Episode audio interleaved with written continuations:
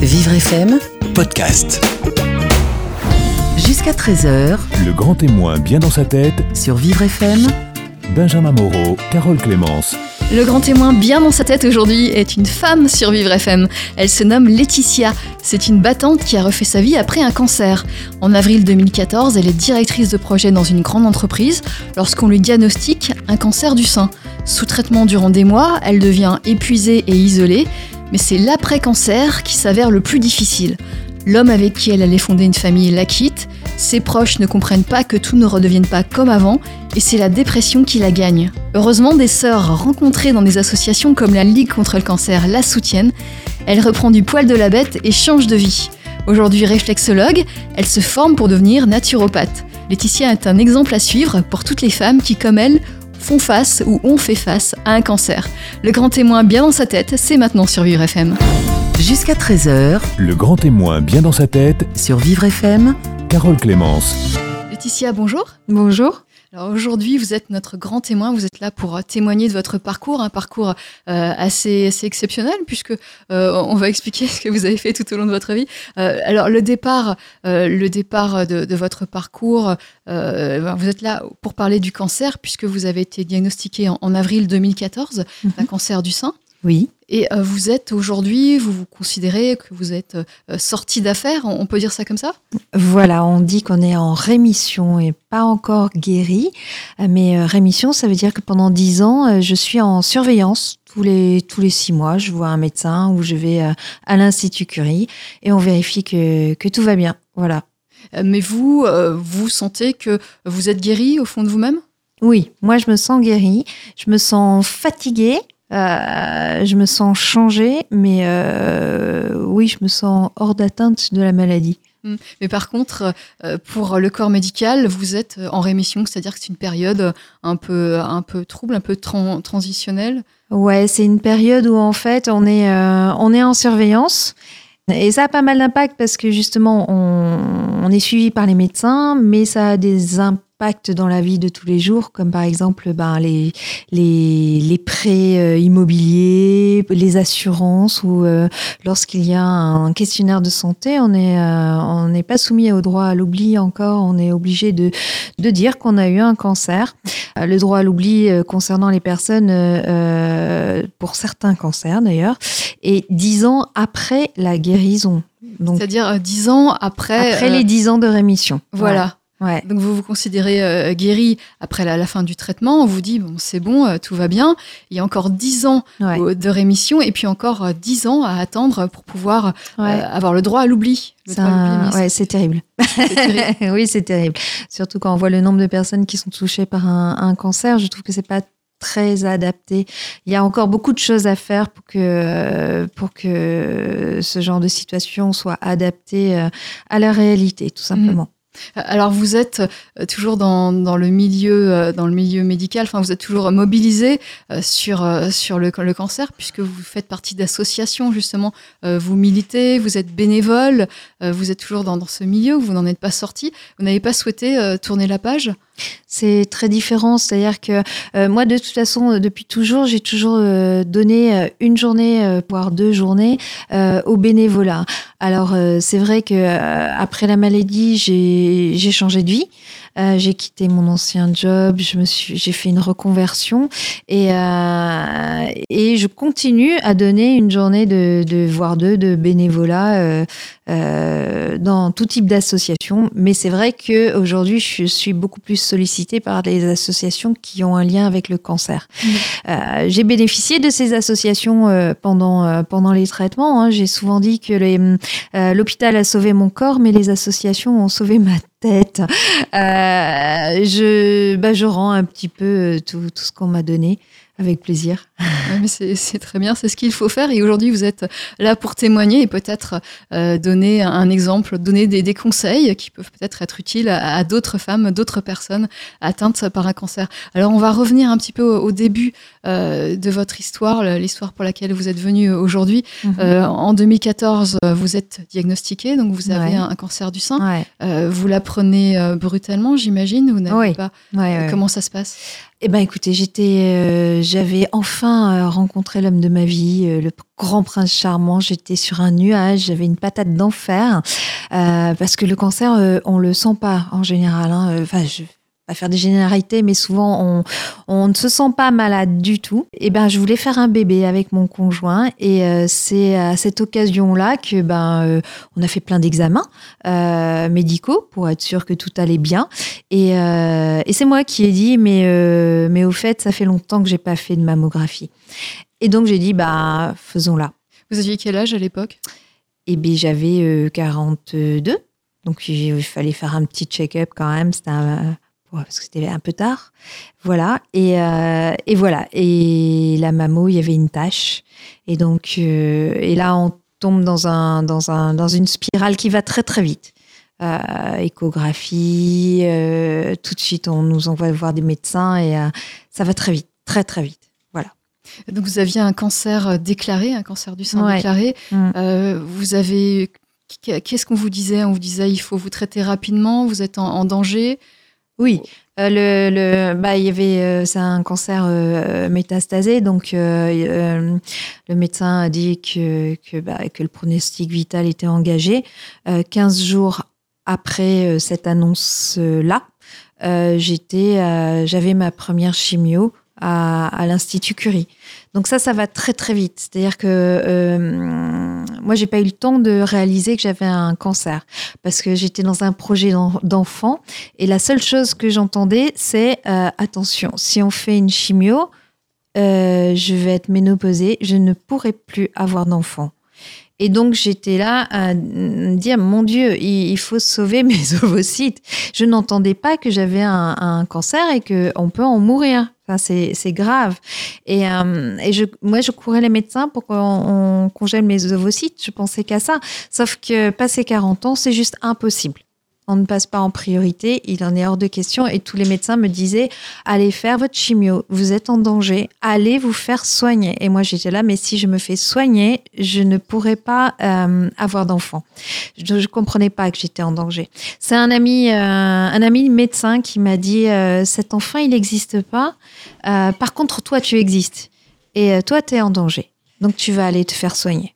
Bon, ben voilà. Après, euh, après euh, quand il y a la première chimio, c'est un grand coup de bombou euh, sur la tête, on perd ses cheveux et c'est le début d'une autre histoire. là, vous l'avez accepté puisque là, pas le choix. Hein. c'est un, c'était très très dur. Ça a été une cette chimio, ça a été, il y a eu le, deuil de, de cet enfant, mon conjoint qui s'est tiré. Dès départ euh, Au milieu de la, de la chimio. Euh, j'ai une chimio qui a duré six mois. Donc, au bout de, trois mois après, il est parti. Et mon père a été déclaré Alzheimer et a dû, on a dû le, le mettre en institution. Et euh, ça faisait trop dans ma petite tête. à un moment donné, c'était plus possible. C'était plus possible euh, psychologiquement et physiquement, j'en pouvais plus. Hein. Euh, donc il a fallu faire des choix et à un moment donné, on fait des priorités. Donc euh, bah, la priorité, c'était la santé, c'était mon corps. C'est ne pas crever, soyons clairs, ne pas crever. Et je me souviens très bien m'être dit, bon, l'histoire de, de l'enfant, l'histoire de mon couple et l'histoire de mon père, je le fous dans une boîte, on verra après c'est toute l'histoire de l'après-cancer où en fait il faut gérer euh, tout ce qu'on n'a pas géré mm. pendant les traitements. Mais pendant le traitement, il fallait se focaliser euh, sur, sur soi, oublier tout le reste. Voilà. Euh, après, attention, hein, toutes les chimios ne se passent pas de la même manière. Là, c'est vraiment mon histoire. J'étais trop vieille pour avoir un enfant, trop jeune pour avoir un cancer. la chimio a été très lourde. J'étais ce qu'on appelle en, en aplasie. C'est-à-dire qu'à un moment donné, je dormais 20 heures sur 24. à part euh, essayer de se nourrir et respirer, euh, on fait rien d'autre. Hein. Euh, voilà, j'ai appelé ma mère. Vous étiez dans un hôpital, j'imagine, vous n'en sortiez plus J'étais à l'hôpital, mais après, j'étais chez moi. Comme j'habite au quatrième étage sans ascenseur, eh ben, le, le grand truc, c'était est-ce que je sors chez moi? Ça, Voilà, mon, challenge de la journée, c'était ça serait bien de descendre au moins une fois pour prendre l'air. Hmm, est-ce que je vais arriver à remonter les escaliers? Voilà, Mon, mon univers, c'était ça pendant les derniers mois de la chimio. Mhm. Bon. Et à quoi vous pensiez? Est-ce que vous, euh, vous aviez euh, euh, des, des projets? Est-ce que vous, vous vous imaginiez le, le futur après une, une guérison euh, possible? Ou alors vous étiez vraiment dans, dans le au quotidien, au jour le jour je, je fais ce que je dois faire et, et je ne pense à rien d'autre. Alors moi j'avais une, une chimio qui qui était euh, c'était une injection toutes les trois semaines. Et quand on a une une, une, euh, injection de, ce genre de, de produit on a une baisse des, des, des globules blancs qui, qui fout à plat. Donc euh, la première moi pour moi hein, le cycle c'était la première semaine euh, ça va pas du tout. La deuxième semaine c'est encore pire. La troisième semaine ça va mieux. Donc cette troisième semaine, c'est la semaine de vacances. Et c'était la semaine où j'allais dans les associations euh, pour me faire du bien, pour parler avec des gens, pour me faire masser, pour me faire belle, entre guillemets, hein, euh, euh, apprendre à refaire des sourcils, refaire, je sais pas, un turban sur la tête, enfin des conneries comme ça, mais en tout cas, avoir une vie sociale, un semblant de vie sociale. Voilà. Donc mon objectif, enfin je vivais sur, sur le rythme des, des trois semaines. Après le reste, à un moment donné, ça n'existe plus. J'ai le souvenir de d'avoir souvent dit qu'on était dans une, enfin que j'étais dans une quatrième dimension. J'avais l'impression que le, le- la réalité, enfin, euh, les, vous voyez ces films en noir et blanc qui sont en accéléré? Ben voilà, j'étais assise, je me vois très bien assise à une terrasse de café et voir le monde en accéléré. Et moi, j'étais dans une lenteur Vous étiez détaché complètement détachée. J'étais dans un autre es- espace-temps. Euh, dans une bulle. Euh, Ouais. Est-ce que vous avez euh, laissé passer des choses importantes, euh, justement? Est-ce qu'il y a des choses qui- qu'il aurait fallu euh, euh, faire à ce moment-là et que vous n'avez pas pu faire? Ah, comme je l'ai dit, euh, tout- toutes les choses difficiles ou, ou importantes comme euh, bah, mon père, euh, mon mec, euh, des choses comme ça, j'ai tout mis dans une boîte et j'ai j'ai dit je gérerai plus tard. Voilà. Là, c'était cette période-là, ça a été vraiment gérer le quotidien. C'est euh, bon. Aujourd'hui, je peux descendre mes escaliers et je vais les remonter. Euh, je vais mettre ma petite crème. Je vais gérer euh, les milliers de médicaments que je dois prendre. Je vais regarder les, les feuilles tomber de l'arbre. Et enfin, c'est voilà. Je vais boire un coca avec une paille. Je- tout d'un coup, tout va très lentement. Vraiment. Très lentement. Ouais, très lentement. On continue à, à évoquer cette, euh, cette partie de votre vie, cette partie euh, difficile. On continue à en parler. Aujourd'hui, euh, vous êtes notre grand témoin, bien dans sa tête, Laetitia. Euh, C'est sur Vivre FM. Jusqu'à 13h, le grand témoin, Santé mentale sur Vivre FM. Carole Clémence. Le grand témoin, bien dans sa tête, Laetitia, notre invitée aujourd'hui, elle nous parle euh, d'une période difficile de sa vie, son traitement, son traitement euh, lorsqu'elle a eu un, un cancer euh, du sein. Euh, Donc ce traitement, euh, ces six premiers mois ont été difficiles. Euh, Vous étiez dans une petite bulle, euh, Laetitia. Euh. Vous avez, euh, vous étiez détaché du monde extérieur. Et puis il s'est passé des choses difficiles. Par exemple, euh, votre votre compagnon euh, est parti. Mhm. Euh, quelle, euh, quelle a été la, la raison, à part la raison évidente euh, C'était difficile pour lui peut-être de, de, de vous voir euh, euh, malade. Est-ce qu'il a donné une raison? Euh, un jour, il m'a dit la maladie a enlevé la Laetitia qui m'aimait ou quelque chose comme ça. Euh, oui, je pense que c'est très difficile d'être à côté de quelqu'un qui euh, qui va mal. J'ai pas envie de le défendre beaucoup. Hein. C'était. euh, Vous lui en voulez? Bien sûr. Bien sûr, je trouve ça vraiment pas cool. Après, euh, je préfère qu'il soit parti puisque c'est quelqu'un qui euh, sur qui je n'ai pas pu compter à un moment très difficile. Euh, je pense que la, la maladie ou les, les choses difficiles de la vie sont des révélateurs. C'est-à-dire que euh, j'étais sûrement vachement plus agréable à vivre euh, quelques mois avant la maladie où j'étais sur mon nuage en train de faire des, des milliers de projets et j'étais hyper heureuse. Et, euh, et, et c'est clair que je devais bien m'occuper de lui. Alors que euh, euh, chauve au fond de mon lit, en train de croire que je vais mourir. Euh, je devais pas être super marrante. Et puis, euh, et comme j'arrivais même pas à cuire un œuf, euh, il fallait tout faire. Donc, Donc, il s'est euh, occupé de vous au départ et puis il a et puis ouais, il est parti et j'ai appelé ma mère qui, voilà, j'ai appelé au secours maman. Merci maman. Merci maman. Heureusement, on a tous une mère. Et donc, Ouais. vos, vos, vos parents étaient là, enfin, votre, votre mère, puisque votre père Ouais. est malheureusement euh, parti en, en institution. Ouais, alors il est décédé pendant ma radiothérapie. Donc il a fallu que je, je gère ça. Euh, voilà, En plus, en en plus. plus de tout le reste. Ouais, ouais. il y a eu beaucoup de choses. Il y a eu euh, euh, Ouais. le deuil euh, du, du couple, de, Ouais. euh, Mm. de l'enfant qui, qui Mm. naîtra jamais, et puis la maladie, le, père qui s'en va, etc. etc. Donc, ça, ça, en tout, ça a pris euh, 18 mois. Votre traitement complet a pris Ouais. 18 mois. Mm. Voilà. Et puis, vous avez, vous avez essayé d'autres choses en complément, peut-être pour, euh, pour aller mieux, d'autres d'autres méthodes alternatives. Vous avez essayé d'autres choses? Oui, alors euh, tout. Euh, c'est simple, hein, on a beaucoup de temps en 18 mois de tout essayer et puis en plus les, les, les médecins nous le conseillent. Hein, euh, c'est pas remboursé par la Sécu, mais euh, l'acupuncture, euh, le, je sais pas, l'homéopathie, la réflexologie, hein, puisque je suis moi-même devenue réflexologue, euh, c'est des choses qui sont très efficaces sur les sur les effets secondaires des traitements. Alors, ça ne soigne pas, mais ça, Non. ça aide. voilà, là, c'est vraiment, ce sont vraiment des, des soins de support. C'est pas, on soigne pas le cancer avec euh, avec euh, l'acupuncture ou avec, euh, enfin faut les, produits miracles s'ils existaient, ils seraient déjà commercialisés. Soyons clairs là-dessus. Par contre, on est tous plus ou moins différents par rapport au traitement et des effets secondaires. Et il y a y a pas mal de, de, de- d'accompagnement possible euh, contre les nausées, contre les effets euh, mains-pieds. Enfin, il y, y a toute une Qu'est-ce qui fonctionnait chez vous?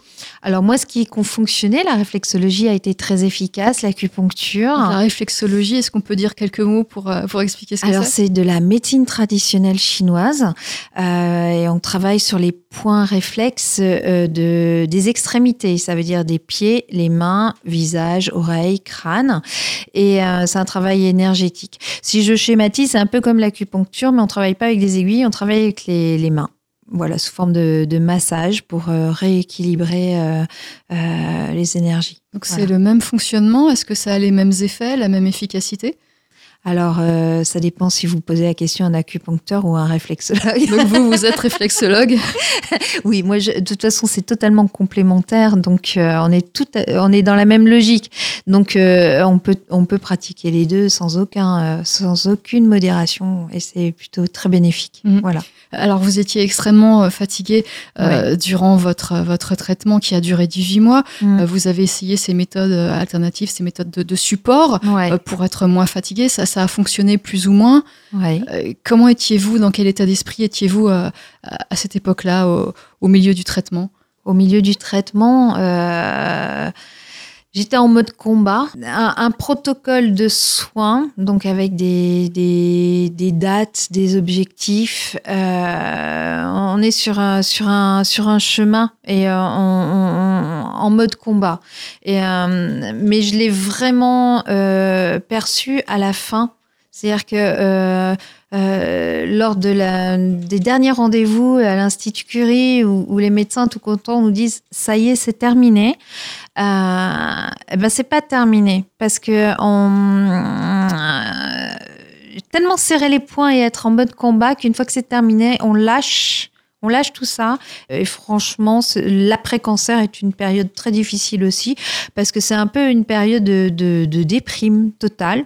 Euh, les gens s'en vont en se disant, en disant, on est super content pour toi, ça y est, tu as gagné. Salut. Euh, Vraiment Ouais, vraiment. Euh, après, euh, je les blâme pas. Hein. C'est pas marrant d'être euh, un aidant ou un accompagnant. Alors les gens s'en vont parce que vous n'avez plus besoin d'eux. Enfin, quelle est la réflexion? Quelle est la... Je pense que c'est ça. C'est, c'est. alors déjà pendant la pendant la maladie, il y a les gens qui partent et les gens qui restent. hein. C'est très étonnant de voir. euh, C'est pas forcément ceux qu'on attend qui restent et, euh, et des gens assez éloignés qui se sont rapprochés et inversement. Donc c'est très étonnant. Par, par exemple, euh, vous pouvez nous donner un exemple Bah, J'ai des amis très proches euh, de très longue date qui ont été totalement absents et puis euh, et puis des gens que, qui, qui faisaient partie de ma sphère euh, amicale mais un peu lointaine quoi, qui se sont rapprochés. J'ai euh, Et ça, ça a trait à voir, euh, ça, ça a à voir avec le, le caractère de la personne. C'est à Non, votre avis, qu'est-ce qu'il explique j'en- J'entends ça euh, auprès des copines que je me suis fait dans les assos et tout. C'est c'est vraiment évident. La maladie fait peur. C'est c'est très clair. La maladie fait peur, donc euh, euh, les gens peuvent s'éloigner. C'est pas forcément méchant, hein, c'est juste que ça fait complètement flipper. Puis bon, C'est euh, pas forcément un manque d'altruisme ou d'em- d'empathie, c'est euh, c'est c'est la peur. Moi, je pense. C'est mon point de vue. Je pense que c'est la peur. Oui. Après, euh, moi, je suis quelqu'un d'assez dynamique euh, qui qui et, et je pense que ça fait vraiment peur aux gens de de. Bah, Laetitia est à terre, mais euh, c'est pas possible. C'est pas possible. Euh, J'ai ressenti ça. C'est un bon. Voilà, c'est comme ça. Vous, étiez euh, transformé euh, euh, psychologiquement, vous n'aviez plus du tout les peut-être la même façon de, de réagir face aux autres, certainement. Mm. Euh, Est-ce que vous, vous avez euh, vous avez continué ce- cette phase de transformation ou vous avez retrouvé la Laetitia d'avant? Ah non, je suis, je suis plus du tout la Laetitia d'avant. C'est-à-dire que, hum, bah déjà physiquement, je pense que je suis pas pareil. hein. Les traitements euh, ont changé pas mal de choses en, en moi. hein. J'ai pris beaucoup de poids, j'ai, euh, les cheveux, les, la couleur des yeux, tout ça a changé. Donc c'est assez étonnant. Euh, La couleur et- des yeux évolue avec le traitement. alors, chez moi, j'ai les yeux qui ont vraiment éclairci, ouais. ouais qui sont devenus plus verts que, que noirs. Voilà. Euh, bon.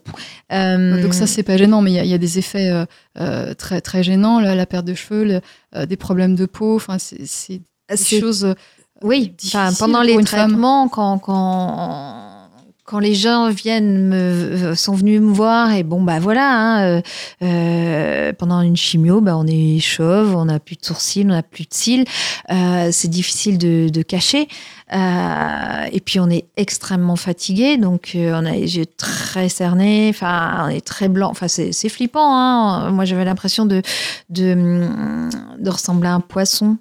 Euh, et je me disais, des fois, j'ai l'impression de, de devenir transparente. Au moment où on perd tous les poils, les sourcils et tout ça, je me disais, mais, mais je suis en train de me désagréger là. Puis, c'est- puis euh, autant il y a des périodes où on grossit, mais il y a des périodes où on maigrit très vite. Donc c'est très perturbant. Puis bon, la chimio, c'est un empoisonnement hein, des cellules. Donc j'avais l'impression à l'intérieur de fondre. Donc à un moment donné, je me disais, mais je vais disparaître. voilà. Bon, euh, ça n'arrive pas, hein, mais euh, bon, c'est quand même assez flippant. euh, c'est violent, hein, c'est très violent. Une, la chimio, euh, c'est un, un empoisonnement des cellules. les bonnes cellules et les cancéreuses. La, la chirurgie, on découpe et la, et la, et la radiothérapie, on brûle. Donc, c'est quand même des, des, des traitements ultra violents. Oui. Euh, on ressort pas forcément indemne. Après, chacun réagit de manière différente. Je veux pas faire flipper euh, les gens qui écoutent, mais il y a des gens qui, qui bah, une radiothérapie, euh, ça va très bien se passer, ça va faire juste un coup de soleil. Et puis il y a d'autres personnes qui vont cramer. Mhm. Voilà. Pourquoi? On sait pas. Mhm. Enfin, moi, je sais pas. Et vous, vous pensez que vous vous en êtes bien sorti? Moi, je m'en suis sortie. Ce qui compte, c'est euh, j'ai- j'ai fait, j'ai subi beaucoup d'effets secondaires. Moi, ma radiothérapie m'a beaucoup brûlé, Euh, mais je suis euh, en rémission. Ça, c'est euh, à un moment donné, il faut voir les priorités. hein. C'est euh, ok, je suis en vie, je suis guérie. Euh, voilà. Bon, j'ai eu beau- beaucoup d'effets secondaires, c'est pas cool, mais bon, c'est fini. Ça, c'est important. Euh, Est-ce que euh, cette transformation physique a affecté votre, euh, votre façon de vous comporter en tant que femme, vos, vos, espoirs, l'espoir que vous pouviez avoir par le passé? Je suis toujours célibataire. Je suis, pas sûre d'être encore prête pour rencontrer un homme. Il y a des cicatrices, autant psychologiques que physiques, qui sont pas simples. hein. Euh, même si j'ai gardé mon sein, Je suis contente de ça. J'ai gardé mon sein, mais euh, voilà, il y a des cicatrices. Euh, pff, que, que dire Euh, Est-ce que euh, si vous rencontriez un, un homme qui est euh, intéressant pour vous, est-ce que vous lui diriez euh, j'ai euh, j'ai eu un cancer du sein Est-ce que c'est quelque chose que, euh, qui serait difficile pour vous d'annoncer avant, avant une relation euh, sérieuse? Euh, je pense qu'il vaut mieux dire les choses. Enfin, les, moi, j'aime pas les surprises. euh, Enfin, je suis pas. Enfin, je sans pour autant en parler trop, mais euh, je pense que c'est important de, de le dire. Après, il y a voilà. Enfin, euh, il y a les cicatrices. Moi, j'ai un, un problème au bras. Bon, bah, ça se voit. euh, donc bon, faut dire les choses. Enfin, on a, on a tous nos casseroles. Hein. Voilà. Lui aussi, il aura des casseroles. hein. Eh oui, c'est ça qu'il faut voir. On continue à en parler avec vous, Laetitia, on continue à parler de votre parcours et on continue à à parler euh, de ce que vous avez fait après, après ces, ces traitements, après euh, être guéri, guéri de ce Mm. cancer du sein. Vous êtes notre grand témoin sur Vivre FM, bien dans sa tête. Jusqu'à 13h, le grand témoin, Santé mentale sur Vivre FM. Carole Clémence. Elle est notre grand témoin aujourd'hui, grand témoin bien dans sa tête. Euh, Nous parlons avec elle de son parcours, de son parcours étonnant. Vous allez le comprendre à la fin de cette émission. Euh, Laetitia, Laetitia qui a qui a eu un cancer du sein, un cancer du sein qui est maintenant euh, en rémission depuis euh, depuis euh, euh, depuis combien de temps? Depuis De, de- bah, euh, deux ans. depuis deux ans, voilà. Donc vous vous en êtes sortie. Oui. Euh, Laetitia, vous êtes beaucoup mieux aujourd'hui. Vous avez euh, complètement changé de vie puisque vous étiez euh, au départ, vous étiez euh, directrice de projet euh, dans les nouvelles technologies. Donc Oui. vous aviez un emploi de, de cadre euh, très bien payé, j'imagine, Oui. euh, très très prenant. Et puis J'étais en tailleur à la, à la défense. Voilà. on imagine très bien, voilà, le profil. Et vous, vous avez euh, décidé d'arrêter tout ça? Oui. J'ai essayé de reprendre euh, ah bah, au bout de trois ans de ce qu'on appelle l'ALD, donc un, un arrêt euh, maladie. J'ai repris à mi-temps thérapeutique dans ma en entreprise et, euh, et en fait, j'ai pas réussi. J'ai simplement pas réussi. Alors, euh, d'une part, euh, physiquement, euh, même à mi-temps, j'y arrivais pas. Les transports, le, le- les heures de travail et tout, c'était pas possible. C'était un vrai mi-temps? Ouais. À peu Ouais. près. c'est difficile dans, dans, dans ce après ce genre de, de job à mi-temps c'est c'est c'est pas enfin c'est difficile c'est euh, soit on est là soit on n'est pas là euh, c'est difficile c'est c'est c'est Il difficile y a des objectifs à atteindre. Ouais, et- ouais, et ouais. on- Donc c'est très difficile. Euh, après, euh, donc physiquement, c'était très difficile. Euh, côté fatigue, c'était très compliqué. Euh, et puis, euh, il y avait un problème de sens pour moi aussi. C'est, c'est, euh, j'ai, je, je comprenais pas ce que je faisais là. Concrètement, je ne comprenais pas ce que je faisais là. C'est-à-dire que hum, cette course au fric, euh, ces réunions euh, qui ne servent à rien, m'étaient totalement insupportables. C'était pas possible. C'est euh, comme bah, vous l'avez compris, j'ai plutôt tendance à dire ce que je pense. Ça ne va, ça pouvait pas le faire. C'est-à-dire que Ça passait pas. euh, ça passe, enfin ça passait pas. Si euh, en revenant et en est- d'un cancer, euh, les gens se taisent, euh, et- mais moi j'avais pas envie de faire ça. Et comme en plus j'avais du mal, c'est c'est c'est très difficile de bah, de se rendre compte qu'on est diminué. Enfin on, je, je, je veux pas dire on. Euh, tout le monde, enfin on, on réagit de la même manière à, un cancer. Donc je veux pas faire de généralité. Moi, euh, je me suis sentie diminuée. C'est un, c'est un coup dur hein, pour l'amour propre de se dire ah, merde, mais en fait, j'y arrive pas. Je n'y arrive pas. Et donc, il faut que je change les choses. Donc, après être battu contre un cancer, après se faire une dépression de l'après-cancer, eh ben, il faut se dire bon, bah voilà, ben, j'a- j'arrive pas à revenir avant, il faut que je réinvente et la page est blanche. Et, euh, et comme bah voilà, j'avais pas de famille, j'avais pas de couple, j'avais pas d'enfant, c'était euh, bah, la page est vraiment blanche, que ce soit en termes de vie personnelle, euh, vie professionnelle, en, en termes de tout quoi. Donc en fait, il faut tout recommencer. Il y a plein de gens qui trouveraient ça extraordinaire parce que c'est un sentiment de liberté euh, génial.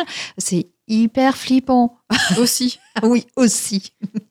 voilà. Mais vous aviez la chance de, de n'avoir pas d'attache et donc vous pouviez euh, partir euh, sur, sur ce que vous vouliez. Vous pouviez démarrer euh, Mm. ce que vous vouliez. Ouais. C'était la- l'avantage. Bah ouais, ouais, ça c'est clair. Mm. Ouais. Alors, lorsque vous étiez euh, encore en train d'essayer de, de reprendre votre ancien travail, Ouais. c'était des difficultés donc de, de sens. Vous aviez euh, perdu votre motivation. Mm. Est-ce qu'il y avait des problèmes, euh, euh, en plus de problèmes physiques, des, des problèmes de, euh, cognitifs? Est-ce que vous aviez euh, euh, Euh, J'avais beaucoup de problèmes pour me concentrer, euh, problèmes de concentration, euh, de fatigue. Euh, les- les- la chimio provoque ce qu'ils appellent, ce que les médecins appellent des problèmes cognitifs. Euh, alors, autant à l'hôpital, on, nous prend en charge pour plein de choses. hein. On nous fait faire un peu de gym, un peu de trucs. Enfin, a- on nous file un psy, on nous pa- plein de choses. Et problèmes cognitifs, j'ai pas eu de, support. Euh, donc, euh, euh, pendant mon arrêt maladie, euh, moi, j'ai repris mes études. Euh, vos études de... alors en réflexologie, parce que je me suis dit, ben, euh, puisque mon cerveau fonctionne mal, c'est hyper flippant, hein, quand on se sent diminué euh, au niveau du cerveau, c'est flippant. Euh, je me suis dit, ben, le seul moyen d'aller mieux, c'est de le faire travailler. Et pour le faire travailler, il faut apprendre. Moi, j'aime apprendre. Et j'avais pas du tout envie de retravailler dans, dans l'informatique. Ça me motivait pas. Et je me suis dit, je vais me m'inscrire dans un truc. Alors light, hein, pas trop de cours quand même, mais bah, dans les médecines traditionnelles chinoises, parce que ça me plaît, simplement, parce que le, le désir de, de- de faire quelque chose est primordial, et je me mets zéro pression. C'est-à-dire, si j'y arrive pas, c'est pas grave. Bon, sauf que j'ai bien réussi. Au bout de quelques mois, ça m'a remis le cerveau à l'endroit, et finalement, j'ai- terminé major de ma promo, et, euh, et ça, c'est bon hein, pour le moral. Ah Et, oui, euh, j'imagine. voilà. Vous avez récupéré toutes vos facultés euh, de mémoire, de Ouais. concentration, etc. Ouais, C'est ouais. revenu. Et ça, c'est une chance. J'imagine que c'est pas forcément le cas pour tout le monde. J'en sais rien.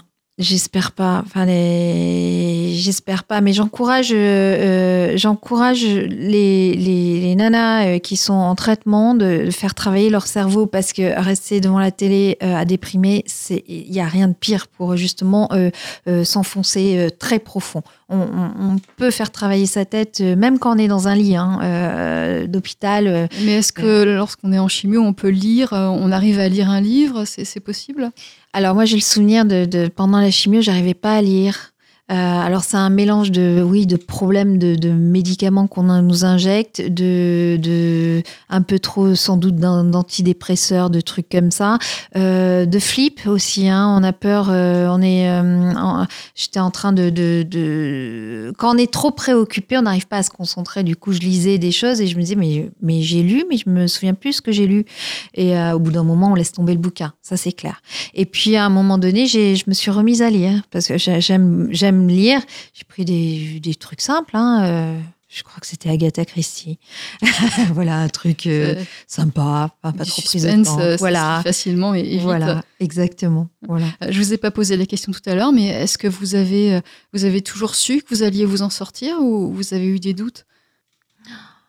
C'est une bonne question. J'en sais rien. Euh, j'étais en mode stupéfaction. C'est pas possible que ça m'arrive. C'est pas possible que le médecin m'ait dit que, l'on, euh, que j'allais peut-être mourir. C'est pas possible. Voilà, j'étais en mode stupéfaction. Et Il y euh, avait un déni, euh, je- je un sais déni pas, de la réalité? Euh, une trouille euh, épouvantable. Moi, j'ai, eu peur. Ouais, j'ai eu peur. Euh, en me disant, c'est pas possible. Je vais mourir. Point d'interrogation. Euh, puis après, il y a tellement de fatigue, tellement de, de douleur aussi. hein, ça, ça fait mal. hein. donc, euh, que, en fait, euh, bon.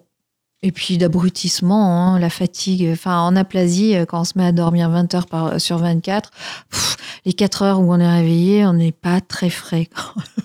Et bon, voilà. Et puis euh, après, tout ce, qui est après, la, la radiothérapie et tout ça, là, on commence à vous dire, OK, euh, ça, va aller mieux, on va finir les traitements. Donc, et moi, là, j'étais en train d'enterrer mon père, donc euh, j'avais, je pensais à autre chose. Je, à un moment donné, j'arrivais plus à penser. Voilà, c'est aussi pour ça que le cerveau, il, il- est en mode combat, mais c'est plus intellectualisé. C'est euh, ok, maintenant qu'est-ce qu'il faut faire? Ok, j'ai j'ai euh, ma séance tous les jours de radiothérapie et puis l'après-midi je vais euh, je vais gérer les affaires de mon père et si et puis les jours avancent et et on on n'a pas le temps de vraiment réfléchir en fait Mhm. et d'intellectualiser les choses. C'est pour ça que l'après-cancer, on commence là à se dire mais oh, mais j'ai géré un cancer et traitement pendant 18 mois. J'ai fait ça, moi? J'ai- C'est vrai Et- que c'est énorme. C'est énorme. la, la prise de conscience qui, qui donne un coup de bambou sur la tête en se disant mais, mais, mais, mais j'ai failli mourir et on m'a fait tout ça et maintenant j'en suis sortie. Et, euh, mais dans quel état je suis? Et qu'est-ce que je fais maintenant? Qu'est-ce que je fais maintenant? C'est vraiment ça. Alors, pour résumer, puisqu'il nous reste assez peu de temps, euh, l'après-cancer, c'est très difficile. C'est une Mm. période de, de dépression, Mm. euh, une période euh, quasiment aussi difficile que la, la période de traitement, en tout cas psychologiquement. Ouais. Et, et puis, euh, vous vous en êtes sorti, vous, vous n'êtes Mm. plus du tout dans cette période. Vous avez un, un métier qui vous passionne. Vous Ouais. êtes euh, réflexologue. Ouais. Voilà, et vous travaillez, euh, vous travaillez, vous êtes à votre compte, vous travaillez euh, quand vous voulez, enfin, euh, plus ou moins, Oui. il faut quand même gagner sa vie, euh, et vous faites du bien. Ouais. Alors bon, euh, j'arrive à m'en sortir. Euh, j'ai j'ai une petite pension d'invalidité. Moi, je dis quand même merci la Sécu et tout ça parce que euh, je suis pas sûre que j'arriverais à m'en sortir si j'avais pas quand même un- une autre source de revenus. Alors elle est petite, hein, cette pension, mais ça plus la réflexologie, eh ben je m'en sors. Euh, c'est une prise de risque énorme de, se mettre à son compte aujourd'hui, euh, surtout en sortant d'un cancer. Et euh, mais en fait, la prise de risque, est- c'est hyper gagnant. Euh, ça, là, j'ai un sentiment de liberté euh, incroyable. Jamais j'aurais osé faire ça avant. C'est-à-dire que j'avais besoin de la sécurité du salariat, avec mon salaire, avec les tickets resto, avec euh, la mutuelle, avec tout ça. Et en fait, bah non, en fait, non, on peut vivre autrement. Et la prise de risque est vraiment gagnant. Dans, un, dans tous les domaines. Hein. Prendre le risque de Dans faire tous quelque les chose. domaines, ouais, par je exemple. Je- je- J'en suis persuadée.